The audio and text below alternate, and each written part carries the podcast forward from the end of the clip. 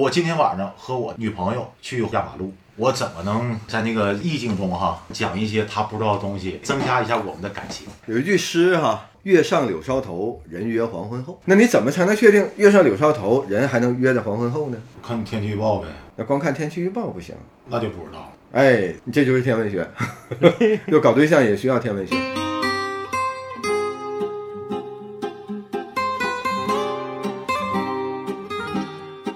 要么不整，要么整好。这里是不好整，两个不惑老爷们儿的闲聊电台。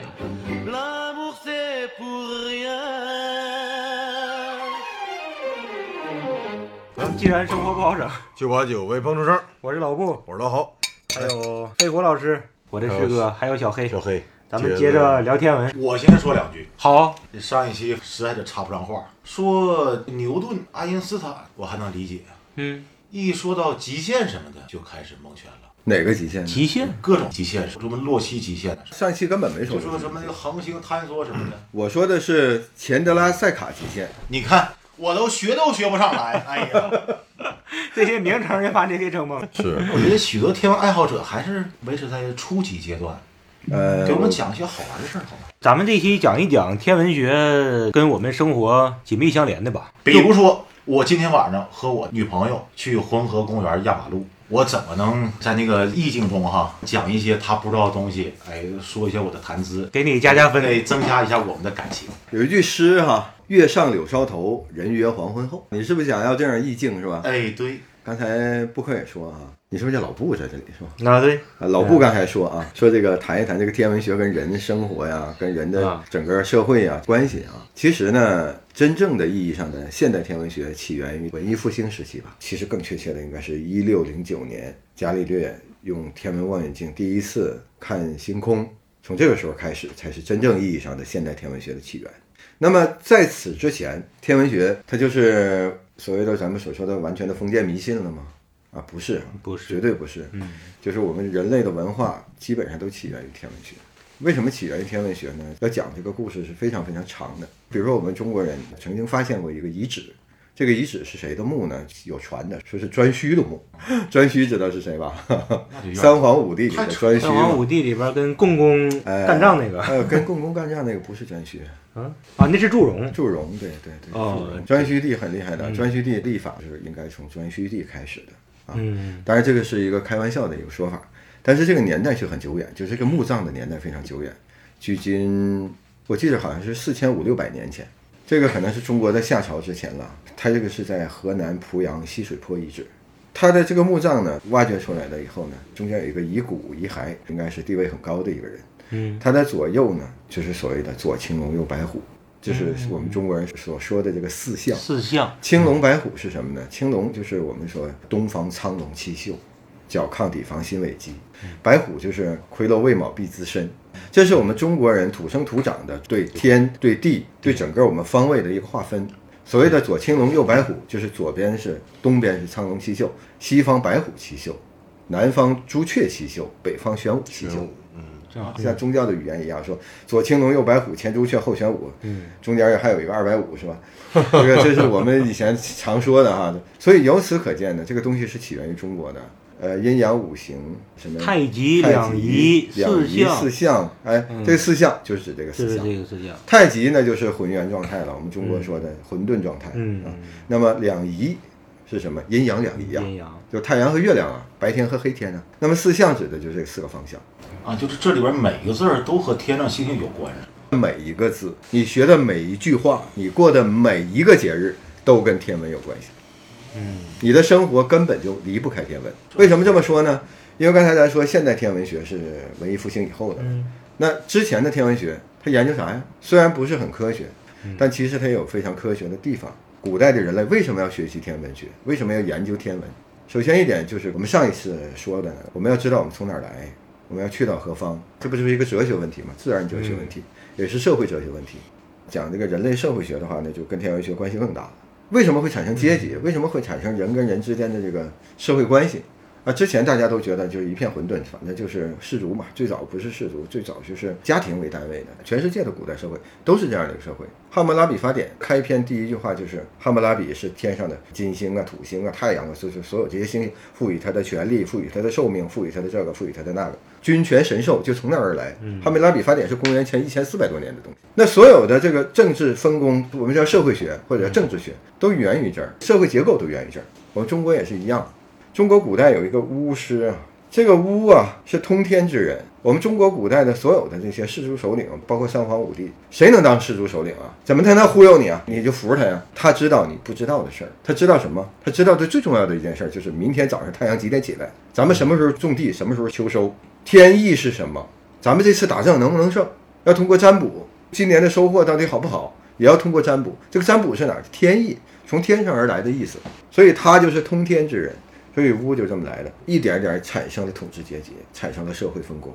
要不然大家一块儿种地，一块儿打猎，谁去能说我不是生产，但是你还得听我的。包括我们那个尧舜禹啊，《尚书》也好啊，《史记》也好，呃，尧把这个位置让给舜，这个过程叫禅让嘛。禅让在这个禅让的过程中，你们仔细看，不论是哪部典籍里面啊，舜登基的之前怎么去考验他，让他做什么事，你们仔细看，他的天文事务占了他的绝大多数。呃，敬授民食，为什么叫敬授民食？就是立法，要告诉大家一年从哪天开始，嗯，一年有多少天，这都是天文的事物。这个太重要了，日子怎么过？对吧？对啊所以立法，由于我们 无论是过日子也好，还是生活生产生活也好，我们都需要立法。恩格斯曾经说过啊，自打人类不论是放牛阶段还是耕作阶段，恩格斯说，只要人们需要立法，于是就产生了阶级，就产生了天文学，其实就产生了社会，产生了阶级，因为你需要这个东西，有人知道，你却不知道。当然，恩格斯只说了一部分，就是天文历法这部分。那么我刚才说的社会学，就是你需要的信仰，你需要追随的人，这不也由此而来了吗？从宗教的角度来看，这是堪称中国古代也是世界古代天文学里边最具科学含量的，就是历法。这个历法这个东西对任何一个社会、对任何一个人都非常非常非常非常的重要。对一年四季，春种秋收，嗯中国有二十四节气，对吧？但是你们知不知道，只有四个是最重要的：哪四个？二分二至，我春分、秋分，春分、秋分、冬至、夏至，哎，这是最重要的，这是真正的天文学意义上的节气。剩下那些都是农牧产生产啊，农渔业生产。因为你比如说像我们沈阳，芒种那一天你能种吗？你种嗯不一了，样，对，因为你地理位置是不一样的。不一样的。我们中国古代的所有的这个天文学，包括中国古代的文明，基本产生于黄河流域的北纬三十五度线左右。我们沈阳四十二度，差了七度啊，这七度差别太大了啊。嗯，所以你刚才你们所说啊，说这个人跟这个天文学之间的关系，这只是一个很初级的、很初步的，我给你们的一个介绍。你说你要约小朋友晚上去逛夜市儿是吧？逛河边儿去逛河边儿去浪漫是吧？你首先一点啊，就是你要选定一个非常好的日子去。就开篇咱说的一句话叫“月上柳梢头，人约黄昏后”，对气吧？氛就浪漫，那你怎么才能确定月上柳梢头，人还能约在黄昏后呢？你告诉我你怎么确定，小黑？看天气预报呗，那光看天气预报不行，啊那就不知道。哎，这就是天文学， 就搞对象也需要天文学，为什么呢？看啊，黄昏我们大概指的什么时间啊？六点到八点或者八点以后吧，嗯算都算黄昏。那么你肯定希望的是这个八点以前这一段，人约嘛，开始约是在八点以前。那么月上柳梢头那是非常浪漫的，对吧？你要给人家说这个跟女朋友啊是吧，聊天儿，你说哎呀，今天你看这月多圆是吧？那我们俩在一起是吧？我们太团圆苍白是了，吧我想多说点儿他不知道的。首先，你这个你就不知道月上柳梢头是哪一天。哪一天呢？你看，你得蒙先过吧？先能看到月亮吧，我跟你说，你每天的晚上的黄昏，你看到这月亮的位置都不一样。啊对呀你要真要想这月上柳梢头，你跟人家约在黄昏后，你必须选择在每个月的十五、十六左右。嗯，月亮。你要是每个月的三十儿，你月上柳梢头你是不可能的。你人约黄昏后，你根本就看不着月亮。你看月什么上月柳梢头中？去约会是最好的。月盈之日是吧？啊，那你准备了一大堆月亮的壳儿，完到时候一宿看不着月亮，我操，所以话呢题，打不 开。人圆叫月圆人更圆。中国人很多年就是倾向于月有阴晴圆缺啊，嗯有时候什么人有悲欢离合，叫海上生明月，天涯共此共时此，时，嗯是吧？那个月是故乡明，是吧？是这些诗词这怎么来的？你不能在有月牙的时候跟人说，哎，咱俩约吧，就是月牙儿，咱俩团圆得了。那那能团 圆吗？是吧？嗯那个而剂且量太小了，剂量不够。对，啊而且那个月牙儿的阶段，它分两个阶段啊。月牙儿就是初一、初二、初三、初四那左右的月牙儿。那个阶段你要去约的话，那月亮没几会儿，比如说你女朋友迟到个四十分钟、五十分钟看不，看就不着了就落下去 了。你说要跟人约，你说来赶紧看月亮，来来 来来，这是一个问题。再有个问题就是二十九、二十八了哈，那就那就约不了黄昏后来，那你就约点后半夜儿，就是早晨四五点钟你俩约一下，能看见月牙儿。 那那就那就更没意思了，对吧？嗯，所以说你要搞清楚这个，这就是天文学嘛。嗯天文学跟我们人类这之间的关系太大了，所以你第一件事儿你得搞清楚你哪天约人家去，然后你再考虑今天这个状态之下能看见什么样的星星，再准备几首诗，是吧？ 《诗经》里边的一些，什么？你跟他说，我跟你讲，什么叫气冲斗牛之间？斗宿和牛宿，斗宿和牛宿在哪儿不知道啊？人马座。什么叫横阴南斗？什么叫标斜龙角？你这都给他讲明白了。我跟你讲，你你不要骗女孩儿，他你跟肯定老外女孩儿会很喜那欢。这有时候形象太高 大了，我我天！听都听不明白。那个你哥哥我现在就有这个水平，但是可惜已经过了泡女孩儿的阶段。小黑，你赶紧用吧。刚才那嗑多硬，你别整上来了。我左青龙，右白虎，哎左青龙老牛在腰间啊！啊！对对对，太我是厉说害后半句儿完了。还有就是，你可能可以讲一讲，你不用说非要约到黄昏后啊，你比如说咱们随便聊天，三皇五帝怎么来呢？中国古代人说三皇五帝，到现在也没搞不清到底哪是三皇，哪是五帝。啊说法不一，嗯对，为什么说法不一呢？是因为中国古代的皇帝太多了，历史可能太久远了，有各一种些都势力范围。信史的时间段完远远的低于我们整个国家历史的时间段。之前的哈，我们就叫传说阶段，后边的我们才叫做信史阶段，确信的历史。那信史阶段有甲骨文开始才算是信史有文阶段字了，甚至于信史阶段可能再往后呢，就是战国时期、春秋战国时期，嗯或者周朝时期才可以算是啊。包括那个牧野之战的时间推断，现在都不好说。夏商周断代工程就是完全靠天文学去断代，不光是完全天文学，它有历史史籍的一些对比啊。呃，《史记》里边有一个叫，我想想啊，叫甲子啊，那个叫《历算甲子篇》，就是看的脑子都昏了那种状态。那本书就是能够完全推出来中国古代的这个时间点的，它这个推论在现代天文学上来讲，可能也不是完全的百分之百正确，但是从天文学的角度，借助天文学，甚至于依赖天文学去推断出很多这个历史时期的时间点，对于考古学啊，对人类文明的这个探索非常非常的有用。那是我们中国古代的历法的一个非常重要的一个阶段。三皇五帝跟这个天是有关系的，为什么有关系？整个的这个人类社会的构成就跟天文是非常契合的。那么三皇是什么？现在我觉得啊，比较正确的思想就是天、地、人三皇，就是我们嗯，真正的认识到的说，我们的祖先怎么来的？除了天就是地产生人。那么五帝，刚才我跟大家说过四象对吧？我还没说第五个呢。五行啊，五行是五行，五帝是五帝，五行是由五帝衍生出来的。嗯，五行其实是由五颗行星衍生出来的。所谓的五帝叫五方上帝，这是中国古代天文学里边非常非常重要的一个话，叫东方青帝、西方白帝、南方赤帝、北方黑帝，中央什么黄帝？不是皇上的皇，是黄色的黄黄帝。青色哈，白色、红色、黑色，还有黄色都有了吧？这个颜色也有了。老布说这个五行，东方甲乙木，甲乙来了吧？这天干，南方丙丁火，这个我们叫朱雀。朱雀是什么？朱雀就是浴火的凤凰。然后西方是庚辛金，西方属金；北方是壬癸水，中央戊己土。这个从现代科学的角度去分析哈，谈不上有什么真正的科学依据，但是这就是中国古代最基本的自然哲学的一个呃思想体系的一个根源就在这里。嗯那么它都是由天象来的。所以你要跟女朋友逛街，就晚上去又回到去去人约黄昏后哈，如果没有月亮，你就可以不用讲现代天文学，嗯，你就跟她讲讲就我刚才说的这些。呃，所以这这些东西很有意思的啊，有机会咱们慢慢再聊。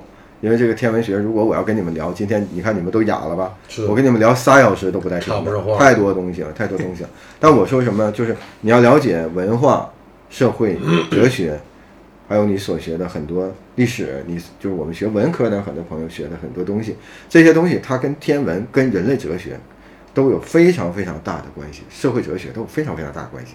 那么这个关系那就产生于包括刚才我说的历法、天文对人对天的这个敬重。宗教也是产生于对人对天的敬重。那么我们研究天文学，你不能光研究近代的、现代的天文学，你还要研究天文这些东西给我们人类带来的影响。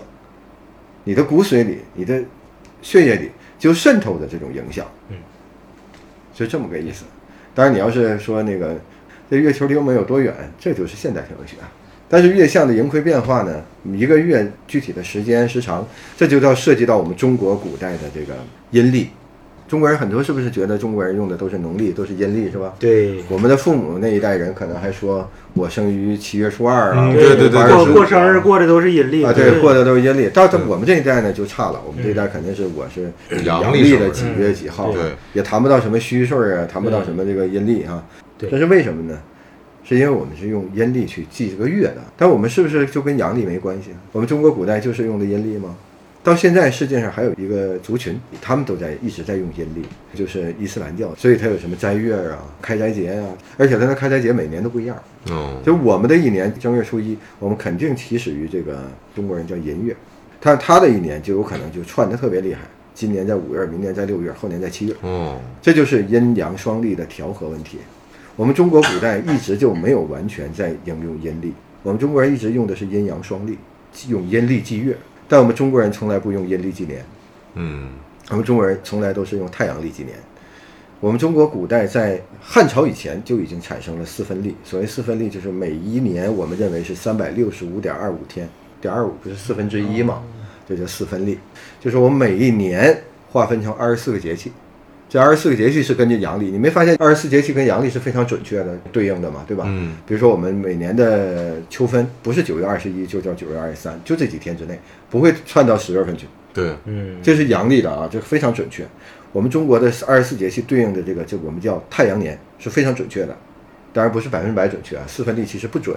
到现在为止，我们已经改成儒略历了。哦，我们现在已经改成格里高利历了。我们中国叫中国的四分历，在外国就叫儒略历。儒略知道是谁吗？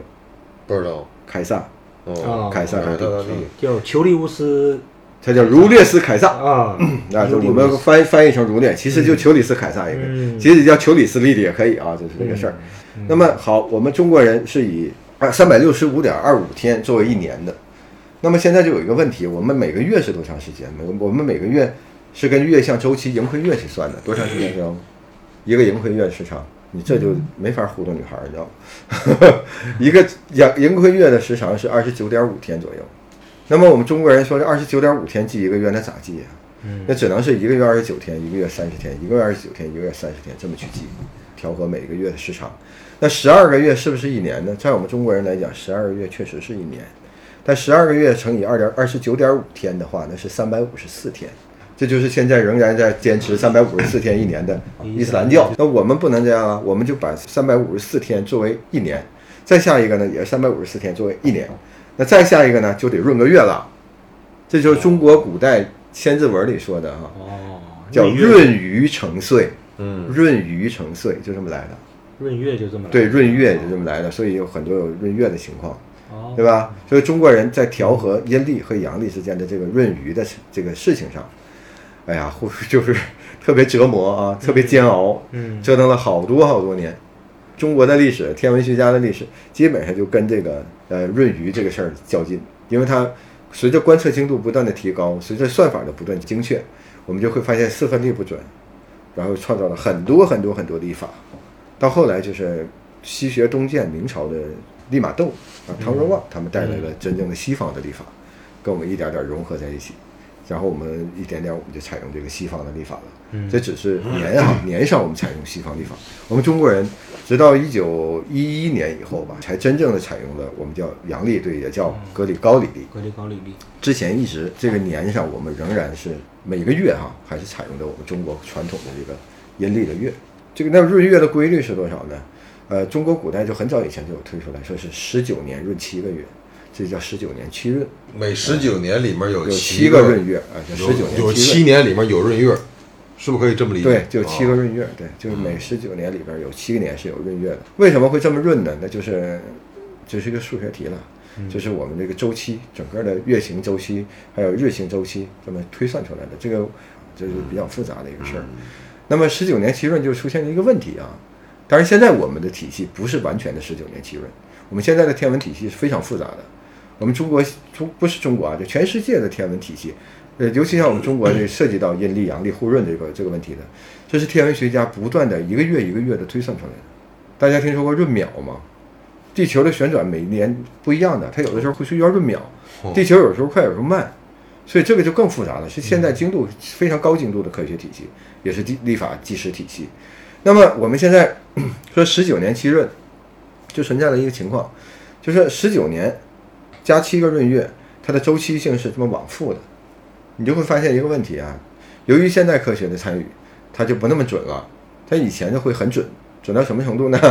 就比如说你是立春的那一天生的，那一天它的阴历的几月几号啊，很准吧？是吧？那就那一天嘛，你出你看这是肯定是准的。你出生那一天，出生的那一年的立春的那一天是几月几号，这肯定百分之百确认吧，对吧？嗯，十九年以后还是那个立春，还是那几月几号。对就是十九年以后你的阴历阳历和十九年以后那一天不太是差完全一样的。比如说你是呃阳历的三月十五号，然后阴历的二月二，那么十九年以后也是三月十五也是号，阴历的啊好二像月二。以前说过，说隔多少多少年的挂历啊是可以通用的，那那现在就是这呃十九年呗不是的，其实它星期上来讲啊，星期上对不一样啊它这个阴阳历可能会通用，啊，但是其实不是那么准，因为我们现在的科学计算的非常精准，这个挂历有时候就会差一天，嗯嗯但差不了太多。哦所以明白了吧？嗯所以你也你要把这些东西都讲给你那个月下散步的小女孩儿，嗯，我估计成功率很高啊。哇哥，你太厉害了，全我是肯定知是识。小黑已经懵了，他记不住 啊。没事儿，听慢慢完来。听完得倒着来下啊回。去约会的时候把这期节目放出来，你就是这个是我教他的，哎，今天听得如痴如醉，如数如真如数啊如醉。哎呦我天哪，而且有点出乎我的意料了，嗯，我没想到就是有这么今天精彩对，这么精彩，这么生动。以前一提到天文两个字，好像遥不可及，实际上根本不是遥不可及，天文时时刻刻就在我们身边。是而且今天聊的，那个竟是人费谷老师在聊了， 我们两个今天头一次插不上嘴了已经基本是在 歇着。插不上 嘴，关键是对我这话太多了，没有，你这知识太充沛了，你受就益是匪浅。你就是那个郭靖的降龙十八 掌，最后那一下呗，是 吧？最后那一下把你们打晕拉倒， 这就是 Big Bang，一个棒，一个 一棒大棒子，今天把我们仨全给消晕呃，了。今天讲的有点多啊，有机会我们详细的一部分一部分。好期。待有机会咱们再能继续在节目里面聊这些东西，好嘞意犹未尽的，意犹未尽，来，啊，好天天干八了十这位，谢谢肥谷老师。别客气。感谢各位收听，嗯下期再见。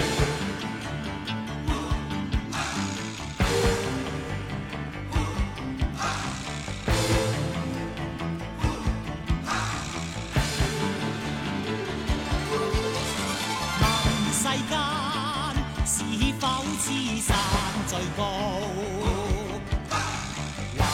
或者另有高處比天高？在世間，自有山比此山更高。